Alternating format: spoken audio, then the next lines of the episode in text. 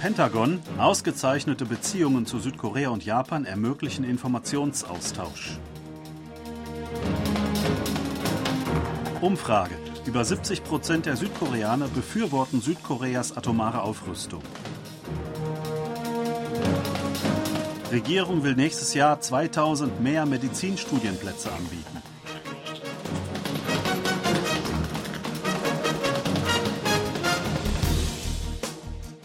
Das US-Verteidigungsministerium hat erklärt, dass die koreanische Halbinsel sehr aufmerksam beobachtet wird.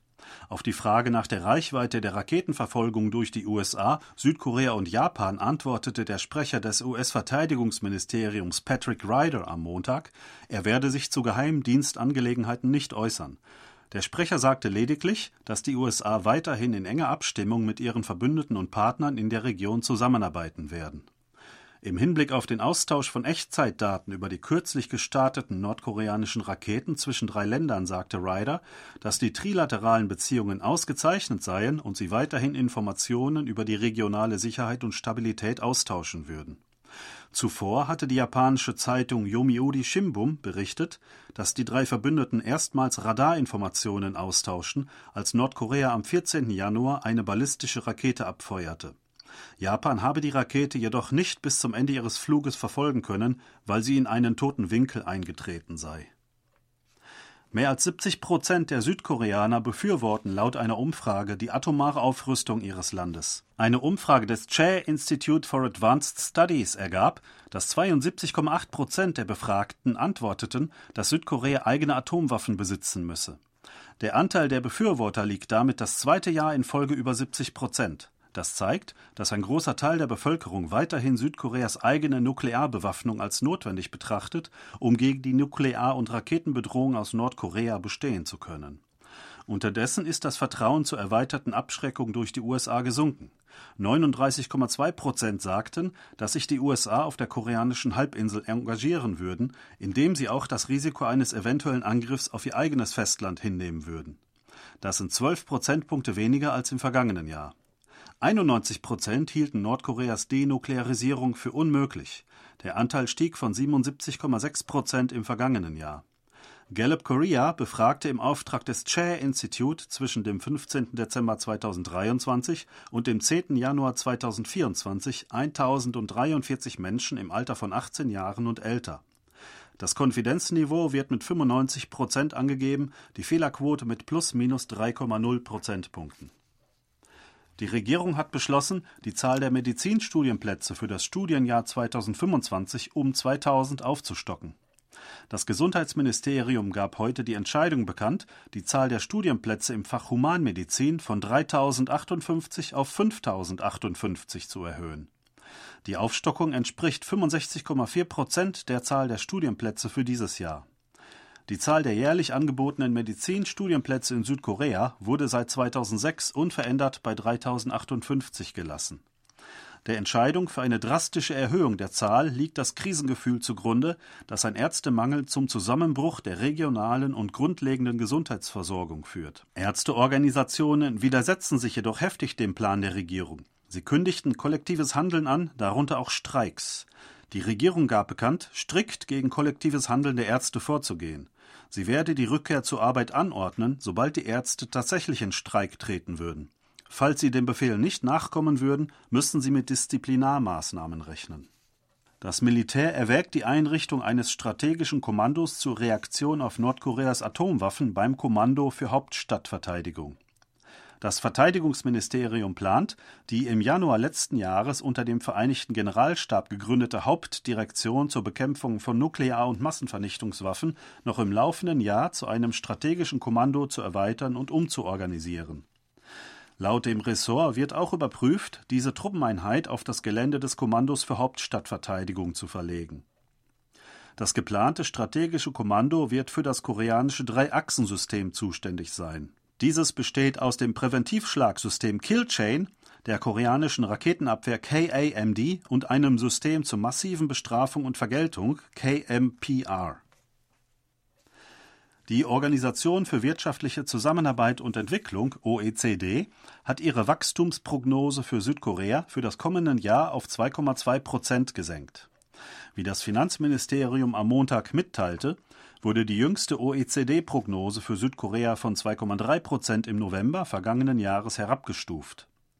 Im Gegensatz dazu habe die OECD die Wachstumsprognose für die Weltwirtschaft von 2,7 Prozent auf 2,9 Prozent erhöht. Die diesmalige OECD-Vorhersage entspricht der Prognose der südkoreanischen Regierung und liegt über der Prognose der südkoreanischen Zentralbank Bank of Korea von 2,1 Prozent. Der Internationale Währungsfonds IWF rechnet mit einem Wachstum von 2,3 Prozent für Südkorea. Die Inflationsrate Südkoreas für dieses Jahr wurde unverändert gegenüber der Prognose vom November letzten Jahres mit 2,7 Prozent und für das nächste Jahr mit 2 Prozent bekannt gegeben. Präsident Yoon Song-yeol hat angekündigt, anlässlich des Mondneujahrs etwa 450.000 Menschen zu begnadigen. Yun sagte am Dienstag, dass fünf Geschäftsleute und sieben Politiker auf der Liste stünden. Er habe jedoch den Schwerpunkt auf eine vitale Wirtschaft und die Lebensgrundlagen der Bevölkerung gelegt.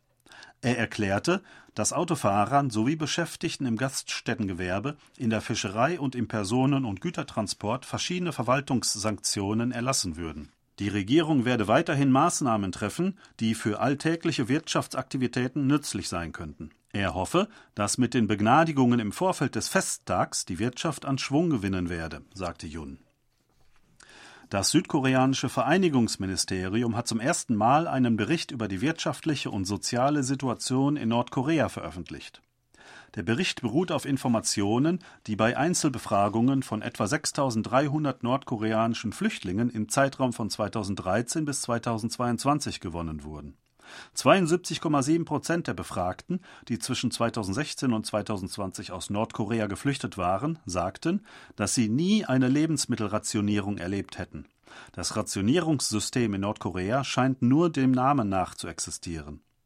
Demgegenüber sind die Einwohner in Nordkorea offenbar stark auf die Privatwirtschaft, darunter Jangmadang, also Märkte, angewiesen.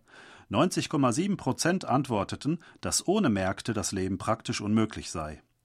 Laut dem Bericht hat die negative Auffassung zur Herrschaft der Familie Kim in dritter Generation zugenommen. 56,3 Prozent der zwischen 2016 und 2020 geflüchteten Befragten bewerteten sie negativ. Der Wert ist höher verglichen mit dem entsprechenden Anteil bei Flüchtlingen, die vor diesem Zeitraum Nordkorea verlassen hatten. Das Ministerium für Kultur, Sport und Tourismus wird ein Büro für internationale kulturelle Angelegenheiten und Öffentlichkeitsarbeit gründen. Das gab das Kulturministerium am Dienstag bekannt. Damit sollen der internationale Kulturaustausch und die Öffentlichkeitsarbeit für die koreanische Kultur im Ausland verstärkt werden.